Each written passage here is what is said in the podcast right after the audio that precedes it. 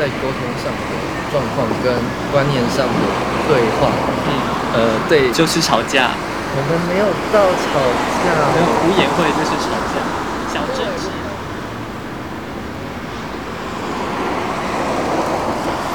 Hello，你现在收听的是路边聊天，我是博旭。我是伟翔。今天要来谈谈，就是当初为什么会想要做这个节目？要做这个节目，一开始其实是由我我发起的啦。嗯那时候我的想法很单纯，就是因为我跟伟翔都会每次就是可能排完戏或在剧组大家回去休息的时候，就是在旁边路边又再聊一聊。然后之后我那时候就只是想说，哎，这样我们都晚会聊，那我就想说就把它录下来，然后当做算是一个纪念嘛。欧斯米 K，欧斯米 K，我问一下，哎，你在其他的剧组里面没有这样子在跟别人聊天的吗？嗯，没有特别聊成这样、哎，这样是怎样？你好好说话哦。就是聊的特别深入、特别久、特别有质感。其他的剧组其实排完练完之后，其实大家都很累啦。那大家就是想说，哦，那我赶快回家休息，然后也不会想要说要多留下来多聊一点。但你会想多聊一点的吗？就是在别的剧组的时候，也会有过类似的心情，但可能想说啊，可能他明天还是要上班，算了算了，就打消自己这个念头，有过吗？哎，其实说实在，我不是那个主动的人、哎，就是我也是，就是排练完之后就想说可以回家。就回家。对啊，我想说啊，时间都这么晚了，赶快回家，因为可能明天还要上班啊之类的。是每次我们两个聊比较多，都是我揪的，是没错，不是不是比较多，是几乎都是我了。对，所以我就是主动的人，其实是微翔。所以其实没有跟别人聊天的这个需要、欸，你说我吗？对啊，如果今天不是在海岛，我们刚好在排练，才会有这个把这个录起来的契机发生，你同意吗？嗯，算哎，等等等等，我再一个题外话，你之前跟品杰在别的剧组的时候，你们不会自己也停下来聊聊吗？应该是说聊会就是在排练过程中会聊，但就是大家排练结束的时候都会各自回去休息，就没有说我们再多留下来。哦当然，在排剧组内的交流都还是会有的、啊。哦，这个很有趣。等一下，如果你觉得有想听的话，我可以分享一点。嗯，你现在就可以讲啊。哦，不是，是因为我这个聊天其实是从我刚进进剧场的剧组，我去的那个剧团有关的。嗯，怎么说？我最一开始去的是临界点巨象路，然后在每一次排练结束之后，都会有当时在剧团的前辈会找我们去吃东西，就一直到现在也都是这样。嗯然后我觉得很有趣意思的是，他那个观念是，他认为你来到剧场，你不是只是来工作的。如果你只是把它当做它是一份工作的话，那么你不要来。所以他后来延伸成，因为这是在我十九岁的时候就得到的这样的观念。然后除了关于聊天这件事情之外，还有另外一个也是对我来说影响很深的是，我还记得我去到剧团的第一天，我就拿扫把在扫排练场，我就把扫地该扫的地方都扫干净了。然后他就说：“你怎么只能把你扫看到这个范围里面的地方扫干净就好了？你永远要做的都比你现在看到的还要多。所以那些你没有扫到的地方，你要把它扫过去。”嗯我是被这样教育的。嗯那个教育后来带给我的影响是，我不是只是做好我演员该做的工作，我除此之外，我还可以再延伸看我还能够做到什么。嗯然后带着这样的眼光去在做我在剧场里面做的事情。嗯然后聊天也是，他的观念是你戏结束之后，人是需要回到人的状态的，那人是需要交流的。我们不会在工作的时候，我们在聊我们私底下的话，那叫不专业嘛。嗯但我们来这边，我们还是要跟人是要有活络，或要有人际上的交际的那个交心的过程。但我想问你们，那时候是所有人都会一起去吗？到现在都还很多人，就结束之后都会说：“哎，要去吃宵夜嘛。”到现在都还是这样。我只要跟那群人，那群人都是这样。嗯包含像我们这样的聊天，我有一次很有印象的是，我不知道你还记不记得我们一七年还一六年排戏，我跟你跟朱琪，我们一起去南哦去南港夜市附近的一个地方吃。虽然时间隔了这么长的一段时间，但我仍然会记得我们去吃了那家小吃店，然后那个铁桌还点那个油豆腐的那样一个时刻。即便已已经很长时间我们或我没有看到朱祁了，这样。嗯嗯嗯嗯嗯，我就觉得哦，这好有意思哦。也许排练很多细节可能不记得，但你那个当下人跟人的互动是被记得的。嗯嗯嗯嗯，所以他后来才也变成，我其实，在大学的时候，我就常常把人拉留下来聊天，聊今天看完的戏，然后你对表演的看法，或你觉得如果还可以怎么样调整可以更好，等着聊一堆。嗯嗯嗯，然后就变成好像伟翔爱聊天。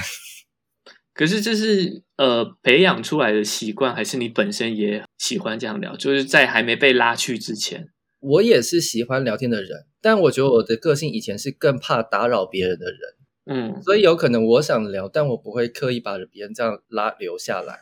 嗯后来变就变成是我许多时候是延伸，我现在有觉得这需要被聊一聊的渴望，或者是我看到对方好像需要聊聊的时候，我就说：“哎、你有你要一点时间吗？哎，刚刚排练还好吗？就花点时间去聊，因为我们不太可能在工作的时候去打断现在排练场正在发生的事情，然后用自己主观的角度或态度切进去，因为当下其实很多的沟通它是有不同层次的需求的。嗯对，但结束之后，我们有时候工作过程当中难免会被那些沟通所伤，但我们可以用什么样的方式去承接那些部分？我依然是觉得很重要的事。我个人的习惯，如果其实我也觉得是需要跟剧组就是每个人交流，但是我个人采用的方法就是在大家还没开始排练前，然后以及在排练中间休息的时候，我其实会主动去找那些我可能平常没有特别聊天的人去跟他聊聊，然后我会尽量希望做到我自己啦，每一个人我至少都要跟他聊过，也就是私底下这样一对一这样瞎聊。你是指你现在是这个演员的状态吗？还是导助或嗯嗯嗯，演员的状态的时候，导助的话，我觉得那又是另外一个阶段了。导助的话，我反而就不会这么倾向要跟到每一个演员都聊天。但你有遇过那种呃，我有遇过有人是他只要在排练时间，他就觉得他是在演员工作的状态，他会倾向你不要跟我聊天的，散发出这样的气场，他就是，有有有，然后他要排练的时候又再，再打开。对嗯嗯嗯，有这个我就会看状况，但是我会就是在至少我们这出戏的排练期间到演出前，我会希望我跟每个人至少都有聊过一小段，就段短短的五分钟、十分钟，然后是那种一对一，而不是那种二二二对二或者是更多人的。这是我自己会希望我自己做到的，但我就不会特别说一说，就是排练完之后，我还会想要拉大家聊天。那一一来可能是我自己也想休息，二来也是我也觉得别人应该是需要休息，因为现在已经是他的个人时间，某个程度我也可能也想说啊，就先不要再多打扰。所以我自己要聊天的话，我会是抓就是现在这个时排练时段里面的一些空档。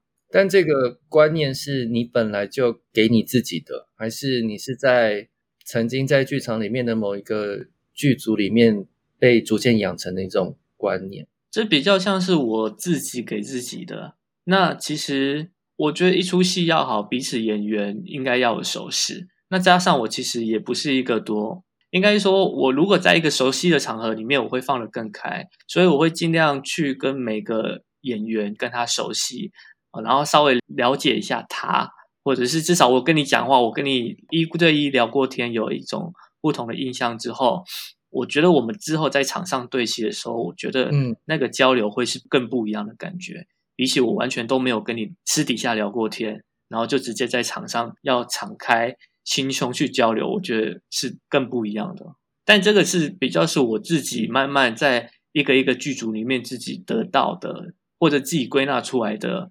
这个是上课或是谁教你的、哦？没有诶、好像没有人特别教我这件事、欸。可能大家会聊到类似的观念，就是说，哦，如果就是一出戏里面演员彼此感情很好哈，对这出戏会有加分，大概是这样的分享。但没有人就会有一种像老师叮咛你说，你一定要去跟每个人去聊过天这样。其实没有没有过，嗯，是没有老师这样教过，但我的话，我其实也不是刻意去这样学，而是我惊艳到的是，跟剧场人互动的时候，他就用这样的方式跟我互动，然后我在耳濡目染的状况之下，诶，我接受了这样子的跟人互动的方式之后，也让我逐渐变成我所看到的那样的剧场人。但我觉得时间点也有可能不一样，应该是说，嗯，至少我进剧场的那个时间点到，因为我那时候是从行政做起，然后我也会看，那时候也不懂，然后我就看着每一出剧组他们演员他们如何彼此交流，然后彼此演戏。那真的比较少看到，就是有一个剧组他会结束之后，大家就说哦，我们去一起吃点东西。有的话也可能就是私下两两。两两或两三个，他们个比较熟的人一起，比较不会是整体。然后大家就是哦，工作完好，我们现在要回家，或者是其他演员还有其他 case 很忙，所以他们就会去赶下一团，很少有像你刚刚说，大家会一直揪揪起来的那种感觉。我想到有一个小细节不同，是因为我最一开始待的那个剧团，他们有一些人跟人之间的互动的关系比较像家人，嗯。也会比较想要像家人，但交流的品质是像朋友那样，而不是我们是工作关系。嗯嗯嗯，所以可能会有这上面的不同。我觉得那个出发点的观念是不一样的，但我不确定在你那个团之后，还有哪一个团有特别强调这件事吗？诶，我在别的团也有结束之后也有聊一聊的，嗯，但比较少的是。我大概零八零九年之后，因为我是零九年当兵的，所以我会大概以这个分前后期。然后后来就是你去参加甄选，甄选结束之后，如果你去到一个比较中大型规模的剧组的话，可能就比较是这种状态，就是大家分工，然后会分比较细。但我。参加的第一个演出啊，就是第一个剧团的。我们那个戏演出时候有十五个演员，还是四个演员？嗯，整个剧组要将近四十几个人，三四没有到那么多，三三十有，包含后来进管装台的那些所有人力。嗯，对啊，所以它其实也不是一个小规模的制作。嗯嗯嗯，但他们会用这样的方式跟彼此连接，然后用这样的方式在进行所谓的剧场的创作。我只能说每个剧团有不同的风格，然后。我在退伍之后遇到的，可能那些团相对已经是比较，我有拿到补助，我需要怎么样子产出我的作品，除了排这个之外，还有其他的业务要去 run 的话，可能就比较不是这个形态。然后同时，其他演员也不会只有我现在在演出的这个 case 在身上，嗯，你有打工或有其他的排练。对啊，我进剧场遇到后比较像是这样，就是其实每个。演员自己他身兼了很多 case，还有其他的工作，所以大家很常就是排练完就是哦，我要赶去下一个地方，所以其实也很少有时间可以这样说。如果你真的想要聊，可以拉他聊一下，有可能啊，顶多就是可能走去骑车的路上十分钟这样。我们甚至以前会会有一个好像也不能讲潜规则，或者说氛围是。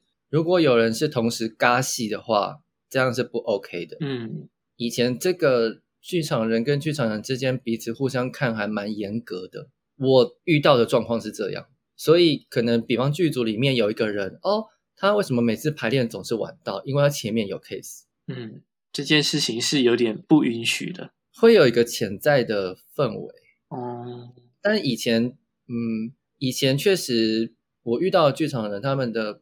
看待做剧场这件事情的标准比较高，嗯，然后确实后来也有遇到一些人，他们有在思考，因为一定要这样吗？或者说大家其实也是为了生活而努力啊。那有些人可能比较辛苦，嗯，可是对于要做一个艺术的创作，怎么样一起共同达到那样的高度，其实整个团队能不能同步，嗯，其实还蛮重要的。你这样想，我会一直联想到，就是日本企业那种下班族下班，大家要还要去居酒屋喝一杯的那种感觉。但可能日本日本的那种企业文化，会是下班后的喝酒，其实是应酬更多。但我不知道你们那种应该是没有到应酬这么严重。嗯，比较不是应酬，哎，就是大家聊聊了。对，但我我肯定是知道他们看待他们现在在做的事，是认为它是很重要的事。嗯。虽然他并不会直接说你同时在做别的事就不重要，可是我们后来的经验会发现，你身上越忙的时候，其实会分散你在工作这件事当下的注意力。嗯，我后来进剧场的那个时间点的时候，其实这件事情已经变成算是常态了。每个人就是都身兼很多其他的案子，或者是他的打工，所以变得其实每个人都很忙。对，这也变成一种理所当然的事。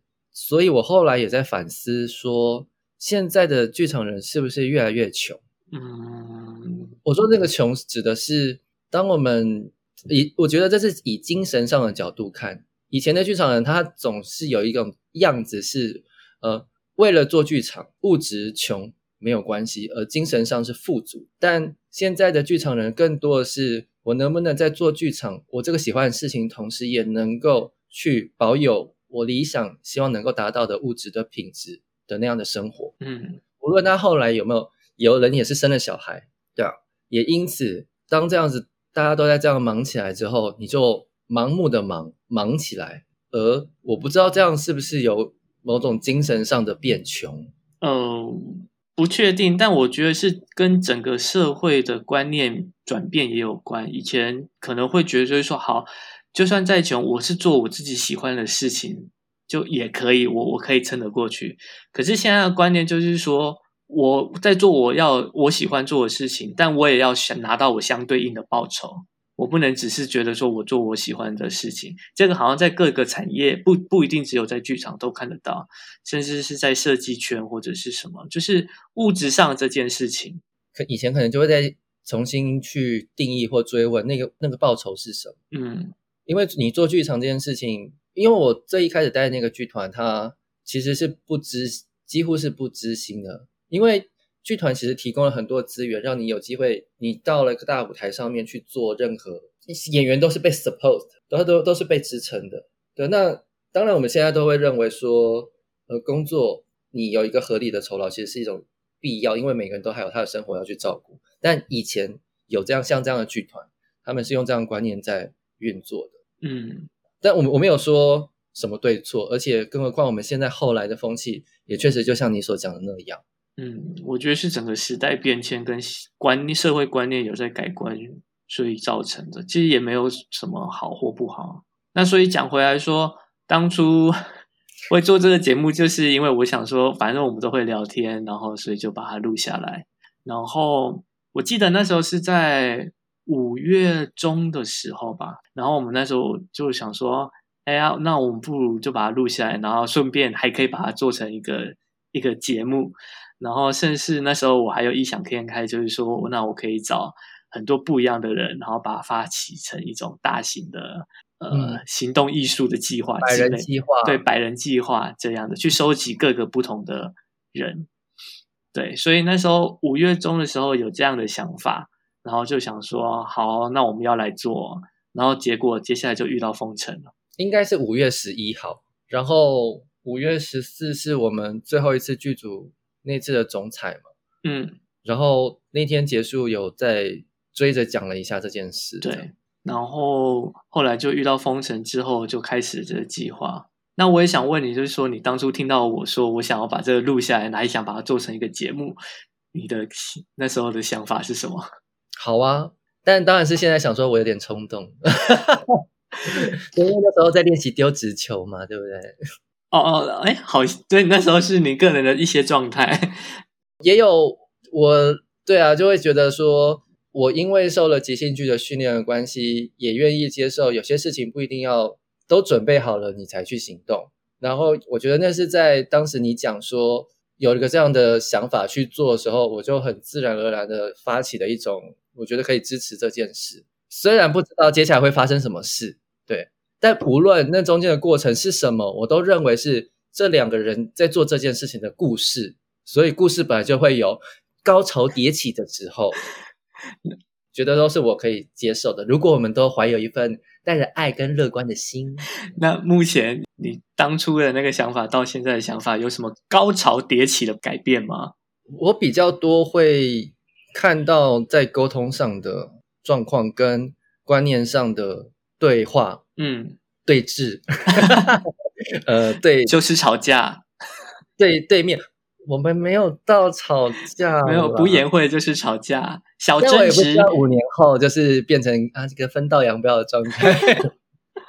但我完全能理解说，就像我我们五月十一号、五月十四号那时候聊的，本来去年我有一个朋友要找我做这件事情，嗯结果我们聊着聊着，后来也不了了之。嗯嗯，我其实没有想的这么认真，因为有可能当时我在做其他的事情的时候，是他需要我投入更多的专注度的。嗯嗯，然后他我的那个朋友，他就看了很多的 YouTube，就像你听了很多的 Podcast，好像那个过程当中都会渐渐培养起一种观点或者是一种标准说，如果我也要做的话，我可能期待我自己能够做到什么样的程度。也因此，我们每一次在讨论要做的时候，都很难决定我们那个题目到底要是什么。我们试了一些东西，可是就没有办法行动。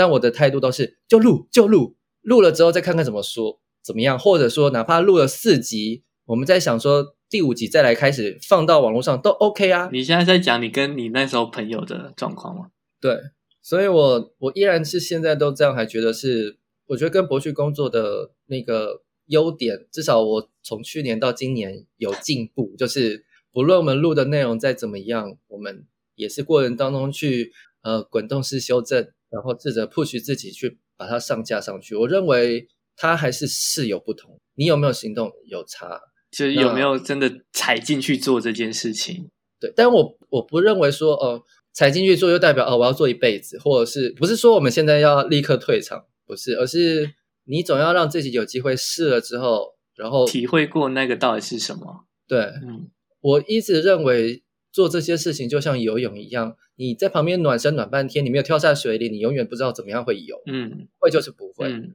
那你要吃过水一次之后，你才知道我下次可以怎么样不吃到水。嗯。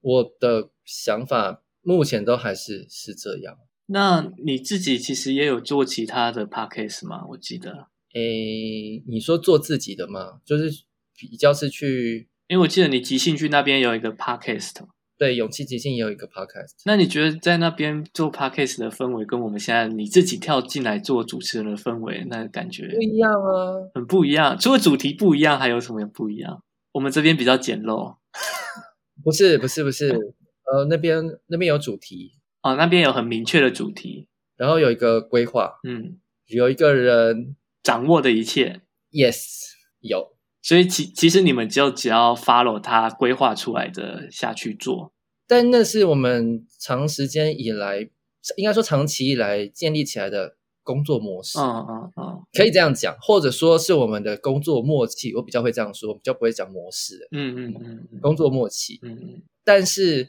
他也有时候会适时的提出他的需要，而让我们有机会主动。嗯嗯嗯我觉得那个是在那个团队里面我学到的很重要的一个部分，就是沟通。嗯嗯嗯那个沟通不是只讲那些你觉得工作上需要的，有时候自己个人的需要把它说出来，也是一种需要，包含情感上的，包含感性上面的这些。因为人是完整的，有可能在面对理性工作那块部分的时候，同时压抑其他部分。嗯但有可能因为那个团队女生比较多，然后那个感性的氛围跟能量是比较大的，嗯嗯男生人比较多，就会有不同的节奏跟默契。就像在海岛，可能他就完全不同的 style 是非常有可能。那我理想的状态，我觉得确实也比较跟即兴剧的训练接近，就是我认为理性跟感性是要平衡。嗯嗯那当哪一个部分比较涨的时候，我就会去思考，哎，那什么部分让我那一块表现的比较少，我就会试着去滚动式修正。现在讲的这一 part 就让我想到，就是我们那前几天还在争执，就是说啊、我们谁谁比较理性，谁比较感性。那时候伟翔就会说，我比较站在理性这一方在看事情，然后我就会说，哎，那这这是因为你看起来比较感性，所以我就被我针对是不是？没有，我只是听突然听到这一 part 想到那些事情而已。但你自己后来觉得呢？有就啊，我有像伟翔讲的那样怎样怎样怎样啊？没有啊，我只是在理性工作觉得需要的部分，但我的感性的部分仍然存在，并没有消亡。我觉得我在工作的时候确实会相对理性一点，在保持这次工作的一些节奏或规划上。但这个我不知道是不是因为我进来剧场以后所训练而得的，因为至少我自己的感觉，在剧场里面，相对的其他产业，它的感性程度其实多很多的。那再加上我以前是从做幕后行政。规划部分，所以变成说我要相对理性去把一些时间表、计划都给它呃一一条列出来，然后让大家有好像有个规范可以照着那个时间走，要不然有时候在剧场里面没有这样一号人物的时候，大家就真的就是啊任由它长，然后长到一个不知道去哪里，然后就时间上一个制作总是会有一个时间的压力在。所以就变成说，我比较常会是负责这这一块的部分，然后适时一直在提醒大家，现在应该要做什么，现在应该要怎么样，然后现在该怎么样，怎样这样，让大家不会任凭的感性，然后乱长，长到一个不知道跑去哪里的地方。是没错，对，所以我觉得这个比较是训练而来的。所以伟翔那时候在说，觉得我比较感性，然后像理性。呃，我比较理性，然后没有感性这块的时候，我会觉得，嗯，我好像不是这样看我自己，是因为我觉得这个是我在面对工作的时候所长出来的一个态度。但感性的部分还是有可能，它是在另外一个方向上。我觉得我那时候这样讲是，我觉得我也有想要听到你表达感性那个部分的需要，因为呃，理性帮助我们推动事情。但感性会帮助我们彼此连接，嗯，这是我所相信的。嗯，今天今天很奇怪，我就才在我们开开录之前，我在翻《小王子》。以前我其实觉得我有看懂这本书，但刚刚在翻的时候又看到新的东西，就前面第一篇跟第二篇，然后他就说大人们就在乎数字，然后我就想，为什么现在看就觉得超级有感？甚至我在之前面对国中生的时候，我请他们写一个问题，我给他们纸条。写了问题之后给我，然后让你们什么问题都可以问。他们问的都是一堆的是关于数字的问题，问我做这份工作赚多少钱，然后呃我教过几任什么什么的，都是关于数字的问题。然后想啊，国中国一就国一就像大人一样都在乎数字，我突然觉得有点难过诶就是你你对你对一个人的好奇心，除此之外有没有其他的可能或选项？然后就我我说我不能说什么，这是教育的结果，但。我我仍然认为，人应该是还有其他很多值得被探索、被认识跟想被了解的。嗯，不不单单只有那些数字，以证明你活在这个世界上你是什么。嗯，但我觉得数字这种东西，因为它是一个可见的、可比较、可量化的东西，所以它其实是一个很容易被依赖的一个东西。相较于感性那些比较摸不着、需要叙述的、无法被衡量的这种东西。大家如果要去认识一个新的人的话，我觉得会倾向习惯先用可看见、可被量化、可被比较的东西，先去定义你这个人。可是我们在看一个戏剧作品里面，你看一个演员的表现的时候，通常都不是那些被量化的东西打动了你，你同意吗？同意，同意。这个就是要回过头来，就是说，我们到底是先教育学生他看中的是什么？嗯，或者是教育学生先看到的是什么？你是要先看到他一个人内在，还是要先看到他一个人的外表身高？老实说，这对我来说，我我现在想都觉得非常奇妙，因为我其实从小就不认同这件事，但我不知道是不是因为我其实也不算算是在班上成绩最差的学生，但我只有意识到一件事情是我不喜欢竞争，嗯，对我来说没有特别的意义。有些人会享受分数追过别人的那样卓越感，或是我仍然保持在班上的第一名的一种。他说不出来的优越，但我很小就知道那不是我想要的，但也因此好像跟别人有点不一样，因为好像这个环境在间接告诉我们，你要在乎这些，你才你会被看见，你才可以得到你应该得到的。如果他后面是有个奖励机制的话，嗯，但因为这个社会也是各种数字跟相对比较的那些数值去建构出来的制度，所以。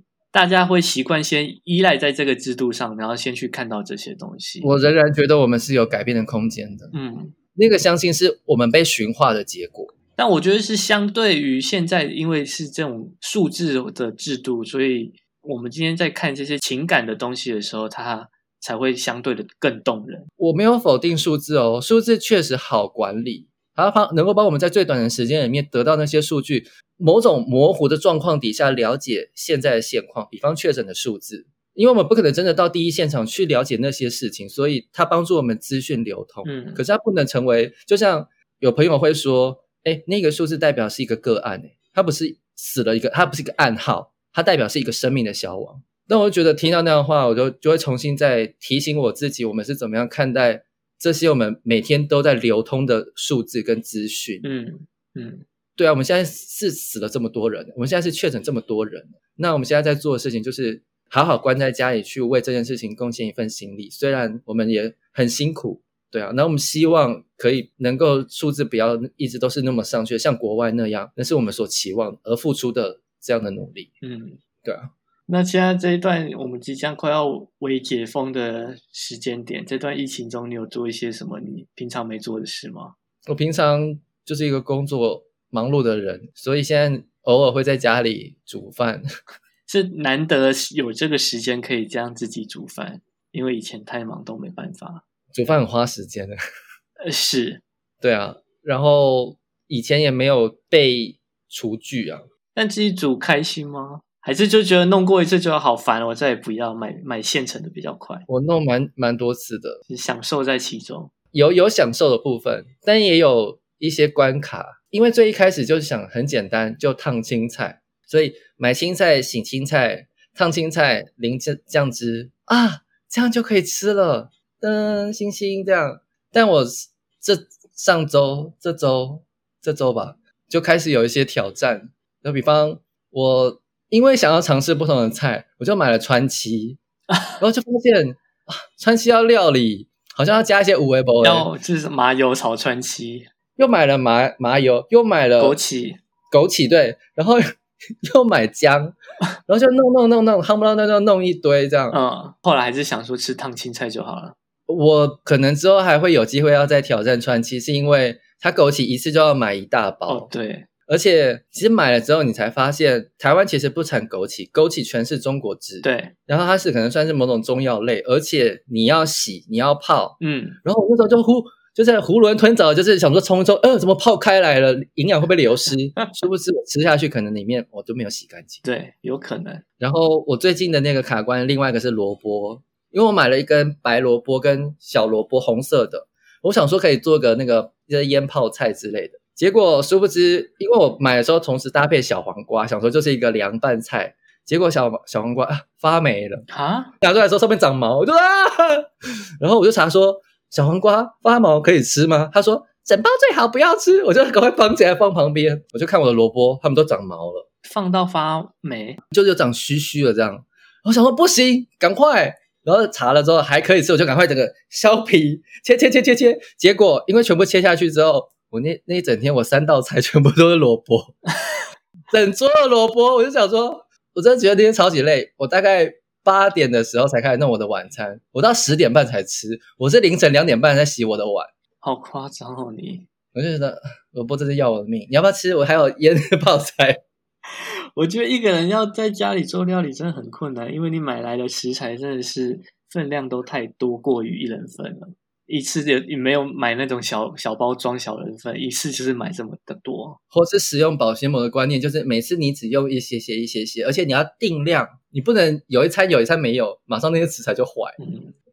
嗯，你你有吗？你说我我什么？疫情以来有什么事你之前不会做，现在在做？有我我疫情期间开始做瑜伽，我在网络上找到，因为就是你知道，之前还有去上健身房，就是定期运动，在还没有封城之前，你去哪里健身啊？去我们家附近的一个一个健身房，就是它是私人自己开的，但反正它发生了一些事，它现在关了。然后它关了之后，就刚好遇到封城，发生什么事就是出车祸，那个教练就是啊离开了。啊？对，然后我们还有去去就是去他们家做悼念就对了。天哪！有还有上新闻啊，大家应该知道。所以有人查，就是可能查得到这件嗯事。嗯嗯嗯，因为那个教练以前是蛮有名的。反正说回来，就是那时候健身房就关了，然后又刚好遇到封城，所以就等于嗯说我原本的运动的时间都都断了。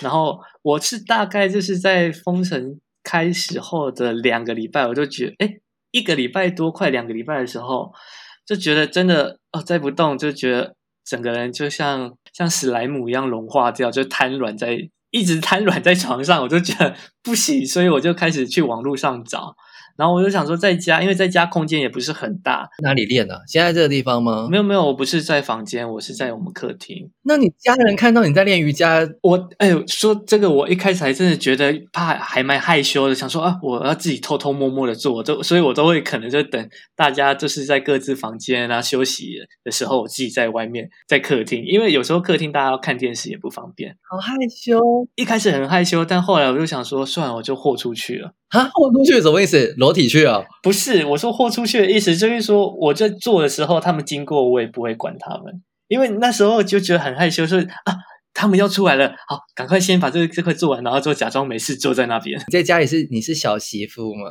没有，就只是一个可能自己觉得脸皮薄，因为可能平常没在做这件事情，然后家人就会问你说：“哎，你在干嘛？”然后你又不想解释太多，就觉得很麻烦，所以就会想说那种啊，就干脆偷偷做好了。但后来就反正因为疫情时间真的太长了，后来就无所谓了。你有邀请家人跟你一起来练瑜伽吗没有，？Why？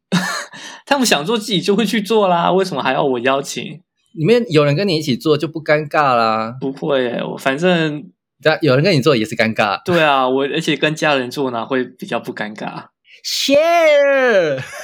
Share，Come on！好啦，我可能还没有想，还没有到那一步去啦。我先自己，然后我就自己在网络上找到一些国外的影片，然后因为嗯国外那时候就是比我们早封城一年嘛，所以那时候有就有很多就是在家的瑜伽运动，然后我就找到一个，它就是连续三十天的挑战，它每一天都会有不同的瑜伽，然后它会带着你做，然后大概半小时到四十分钟左右。蛮长的。，对，所以我就想说，哎，这个时这个还蛮适合的，然后我就是一直就跟着做。但是我现在做到大概倒数，哎，二十七、二六吧，我忘，大概二十六的二十六天的挑战，所以再做个几天就没了。嗯，然后我就想说，嗯，我应该要再去找新的。对，找一个就一一百五十天的。可是我以前真的没有特别会想要做瑜伽这件事情，嗯，就是因为在剧场的一些暖身的时候，其实都会碰到，其实也会碰到类似有些人也会带瑜伽的暖身，然后我就会想说，哦，以前都有触碰，我就觉得没有特别要再找来学来做，但是因为疫情在家就，嗯，就又开重新开始了瑜伽这件事情，好玩吗？蛮好玩的。认真这样，嗯好好的做一轮这样完整的瑜伽之后，才会发现哦，有一些东西还是跟平常暖身是不一样的。嗯，没错没然后错。可能又更了解自己哦，身体应该可以是怎么样的状态。然后现在也可以做到，就是即便家人经过也不尴尬。然后他说你在干嘛的时候，你会回说嗯怎么了吗？没有，我就会会说做运动，就这样。那你至今也没有他们看到你在做运动，然后说要不要一起做？没有哎、因为他们一种不屑的态度问他们也没有。没有啊，他们就听到我说做运动，也没有特别反应，就又飘走了，就这样。Share Join Join me Join us Come on 我可能没这么热情呐、为他们的健康着想，你看，你想想，你身体多久没动了，对不对？如果他们真的有想要运动的话，平常就会有在运动。我有在运动，我们家就只有我固定时间在运动。拉他们一起，我可能没有这么大的热情啊。你你要的不是感性，你要的是热情。对，可能啊，我没有这么大的热情。我想我自己做就好了。你想做，你自己会想问我吧？为什么还要拉你？我我想要问，刚才前面，哎，这样，所以这样讲起来，有可能跟你做路边聊天的人，可能只有我，这你同意吗？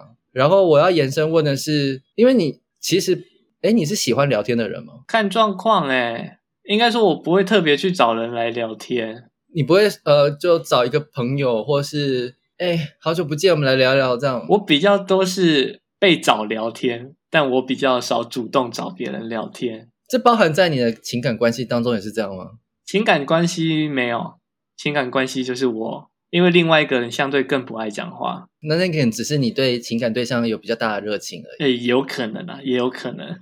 Come on，你的爱可以大一点，，Big love，Big love。我没这么大爱啦，虽然我是水瓶座，水瓶座都说很博爱，但我好像没有特别博爱这件事情啊。但我确实是我比较我的模式是大家很爱找我聊天，那我也觉得我是算是很好聊的人啊，我觉得。但我只是不是主动的去去找人聊天的。我知道了，你是不是其实没有跟跟另一个活体、另外一个生命对象讲心事的习惯，或是呃这部分的需要可能也比较小，就自己想一想，或是消化掉，或是好了，反正就那样，然后就睡觉，隔一天又是一个新的一天。呃，比较不会因为前面某一件事情研制在心头、呃过不去、纠结，可能你是比较这样个性的人，你同意吗？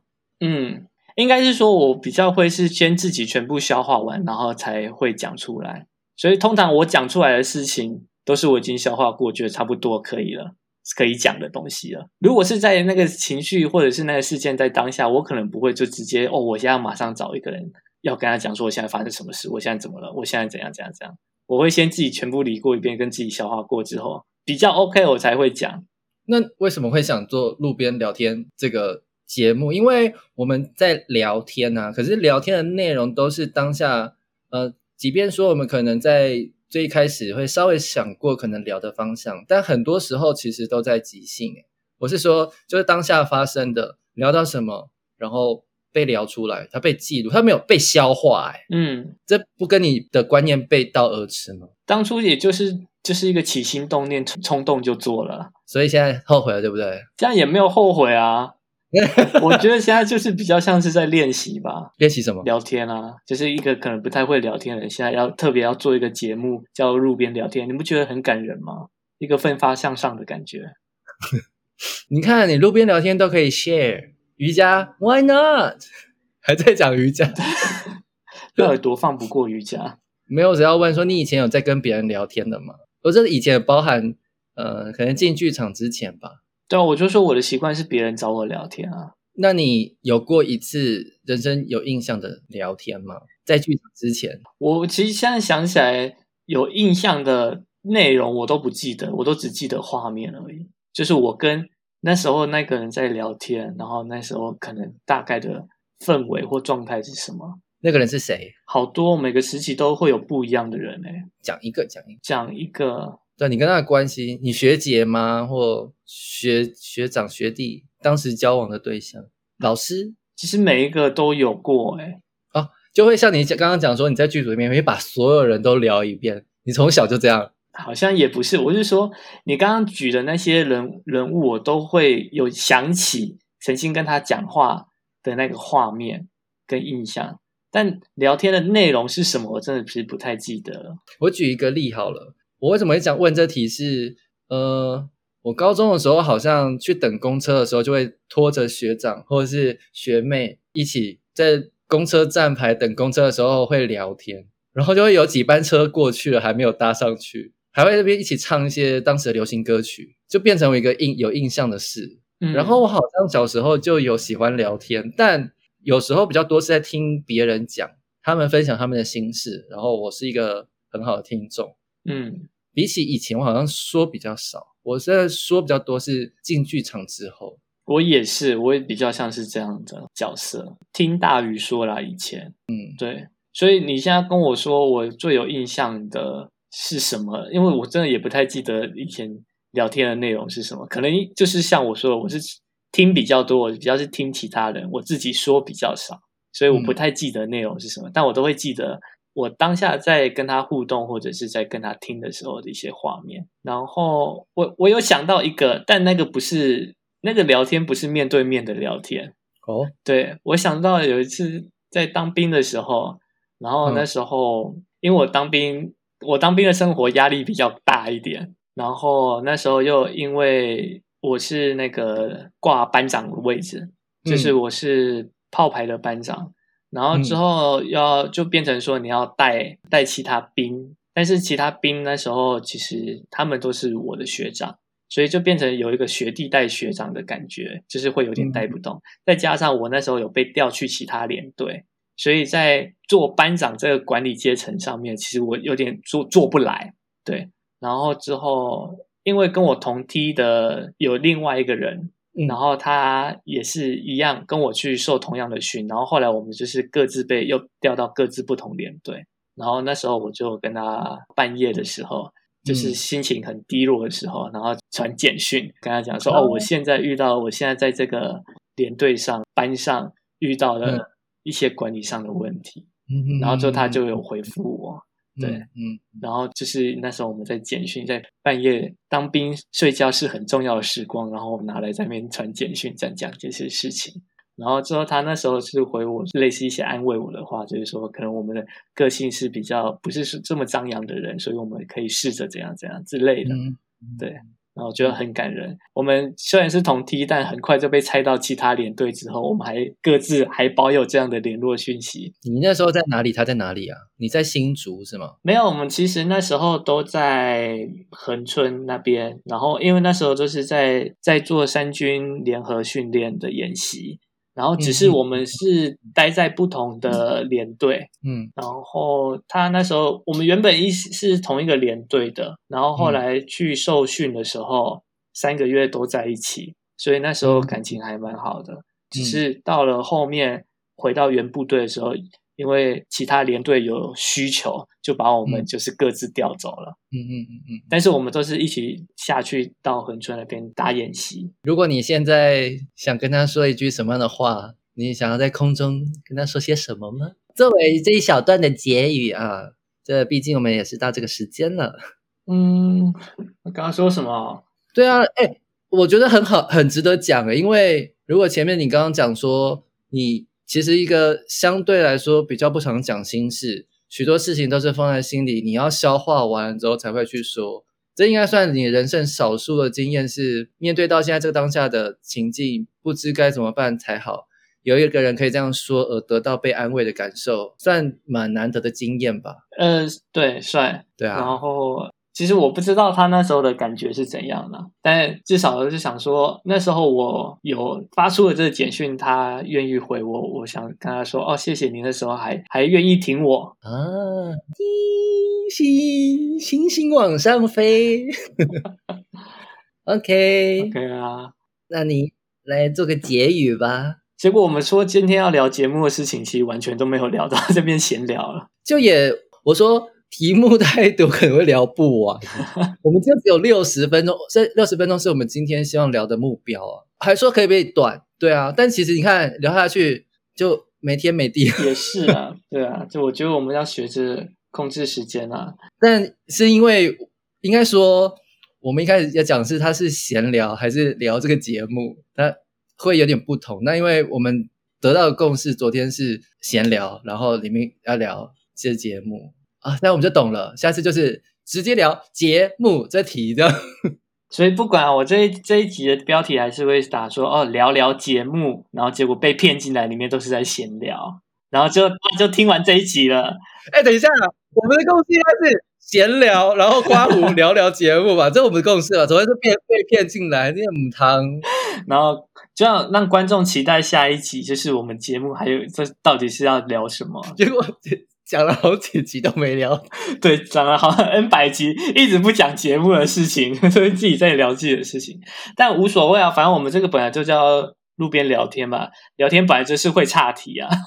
好了，这个节目到现在也也也六十分钟了，再长下去的话，我觉得可能太大家听也会累了。那我们就在这里画下一个句点吧。这到底是多想结束？好，啊，感谢大家听了我们一整集闲聊。下一次的话会是一个三人三人访谈，大家再敬请期待啊。你不要马上这时候做这样的承诺。我们下一次不一定就是看我们的安排哦。我们想要给一个下集预告的感觉，让他有个有点期待嘛。你又知道这一集、下一集就是三个人的，所以我们现在的备档是不多，没错。好好好，就这样，不管了，再见，拜拜拜拜。拜拜。